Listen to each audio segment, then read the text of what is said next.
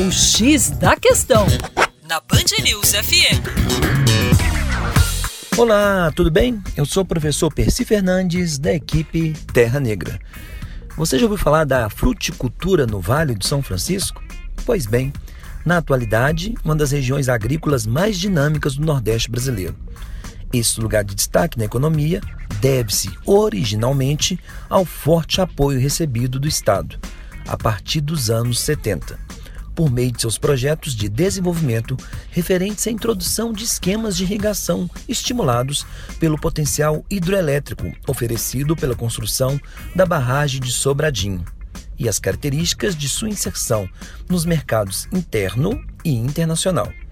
Entretanto, a partir de algumas experiências anteriores com a agricultura irrigada, foi somente a partir da segunda metade da década de 80 que a região tornou-se visível como um locus do planejamento nacional, com a constituição da Companhia de Desenvolvimento do Vale do São Francisco, Codevas, que tornou-se a instituição responsável pela coordenação do seu desenvolvimento.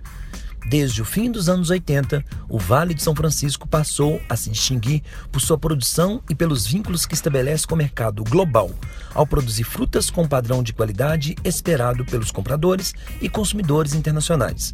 O impulso desses vínculos com o mercado é dado pelo crescimento da produção para exportação em dois dos seus principais municípios, Petrolina, em Pernambuco, e Juazeiro, na Bahia uva e manga tornaram-se frutas especiais pelo espaço de comercialização. Conquistado 20% da produção de cada uma delas são vendidas para fora do Brasil, para a Europa e Estados Unidos.